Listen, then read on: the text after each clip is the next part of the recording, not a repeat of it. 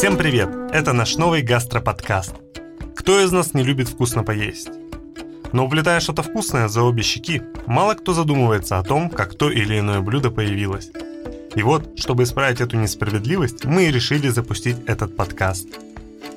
Итак, сегодня на календаре 1 марта, а значит многие уже успели испечь блинов и насладиться ими в том виде, в котором предпочитают их есть. Ведь сегодня уже второй день Масленицы, жирный вторник и Международный день блина. А значит, с выбором темы долго думать не пришлось. Итак, приступим. Появление блинов.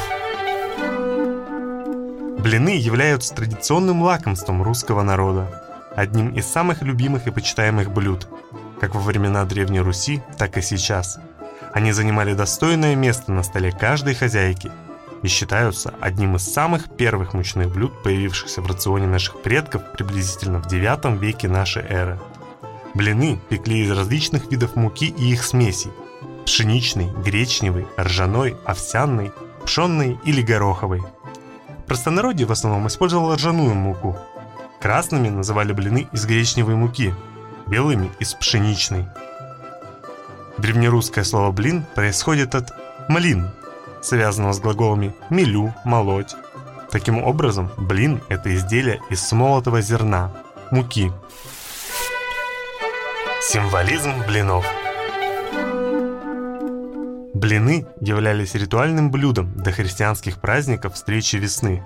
Блины были обрядовой едой на поминках, и первоначально именно в этом качестве использовались на Масленицу, когда умерших предков приглашали к обильному ужину накануне поста – по одной из версий, выражение «первый блин комом» появилось именно тогда.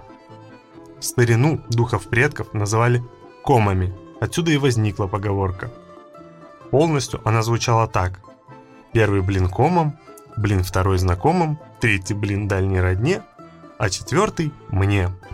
И уже впоследствии блины стали привычным атрибутом русской масленицы, несмотря на их ритуальную символику – Блины – главная еда масленичной недели. Богатые люди начинали печь блины в понедельник, бедные – в четверг или пятницу. А пару для блинов готовили с особыми традициями. Одни опару готовили из снега, на дворе, когда выйдет месяц, приговаривая «Месяц ты месяц, золотые рожки твои рожки, взгляни в окошко, подуй на опару». Считалось, что от этого блины становятся более белыми и рыхлыми. Другие выходили вечером готовить опару на речку, колодец или озеро, когда появятся звезды. Приготовление первой опары держалось величайшей тайной от всех домашних и посторонних. Малейшая неосторожность трепухи наводила на хозяйку тоску на всю масленицу. Особенности дней масленичной недели, связанные с блинами. В понедельник начинали печь первые блины. Их клали на слуховое окошко для душ родительских или отдавали нищим, чтобы они помянули усопших. Первый блин за упокой. Во вторник проходили смотри на невест. Молодых людей приглашали на блины. Словесной формой зазывания было. У нас горы смежные готовы и блины напечены. Просим жаловать. В среду зять приходил к теще на блины, которые та сама готовила. В четверг начинался широкий разгул. Наряженные дети ходили от дома к дому и пели – Трынцы-брынцы, пеките блинцы!» В пятницу с ответным визитом теща приходила в гости к зятю. Блины в этот день пекла ее дочь, жена зятя. В субботу в дом приходили сестры мужа, заловки, из-за чего день принято называть заловкины посиделки. Воскресенье же было последним днем, когда можно было есть скоромные блины, то есть приготовленные из животных материалов. Интересный факт. Несмотря на то, что блины фактически жарят, по отношению к ним может использоваться глагол «печь», так как раньше блины пекли в русской печи. Нижняя их сторона жарилась на сковороде, а верхняя запекала жаром топочной камеры. Употребление блинов Блины едят, как махая в соус, так и запекая с начинкой, так называемые блины с припеком, или просто накладывая уже внутрь готового изделия.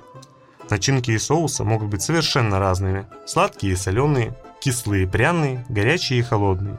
Все ограничивается лишь фантазией и вкусовыми предпочтениями. Аналоги блинов в разных странах. Но если блины являются исконным блюдом русской кухни, это еще не значит, что в других странах нет своих версий этого блюда.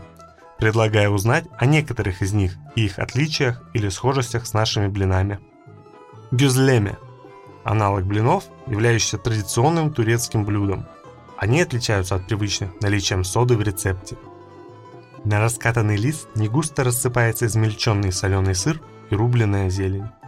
Тесто заворачивается конвертиками, они жарятся на сковороде. У французских крепов сотни вариаций. Например, есть овощные блинчики со шпинатом зеленого цвета. А есть наоборот, сладкие, с дольками фруктов, сахаром, маслом и мороженым.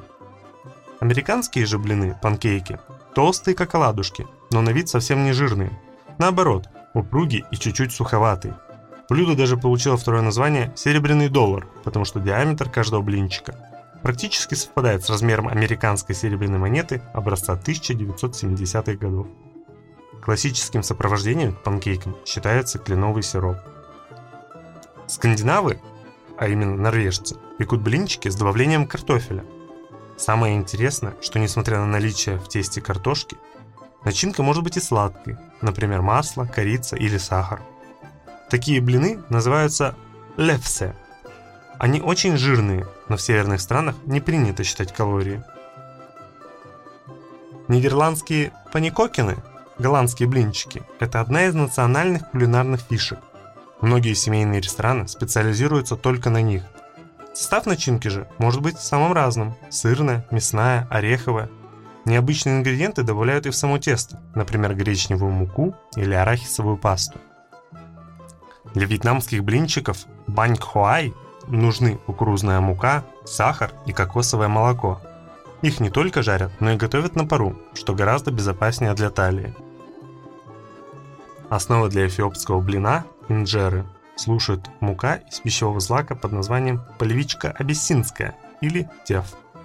Муку смешивают с водой, несколько дней настаивают закваску, а потом обжаривают, причем блин получается гигантским. На него выкладывают несколько начинок сразу. Инжера одновременно служит и закуской, и хлебом, и салфеткой, и скатертью. Минутка юмора. Мало кто задумывался, но колобок по своей сути является блином-комом. Лайфхаки с блинами. Для того, чтобы использовать минимум посуды, например, если ее лень будет мыть, засыпьте ингредиенты в пластиковую бутылку, поместите туда все через воронку, затем взболтайте в течение одной минуты и дайте тесту постоять. Вот и все, можно выпекать, наливая тесто прямо из горлышка в сковороду. Румяными блины получаются из-за сахара. Однако, если переборщить с этим ингредиентом, они могут сильно потемнеть и даже подгореть. При выпекании блинов первый может плохо перевернуться и произойдет то, что называется первый блин комом. Такое может произойти, если тесто слишком жидкое, а сковорода недостаточно разогрета или плохо смазана маслом. А на этом у нас все. Надеюсь, вам было интересно узнать что-то новое, что-то интересное. А это был мой портал. Меня зовут Максим Федоров. Всем пока!